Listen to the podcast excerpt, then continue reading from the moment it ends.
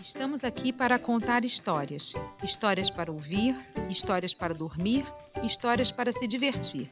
Um modo do Guilho Saque estar perto de você. A compaixão da raposa. Uma raposa queria entrar num galinheiro e, para isso, se esforçou durante muito tempo sem sucesso. Por fim, vendo que não conseguia mesmo, afastou-se. Ao voltar para casa, sua irmã lhe perguntou: Encontrou um bom jantar?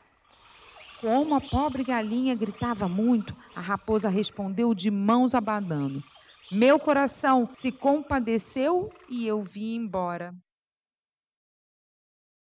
A compaixão da raposa. Claude Blum, Gregório Valicien.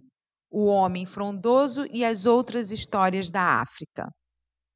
Editora Companhia das Letrinhas. Leia livros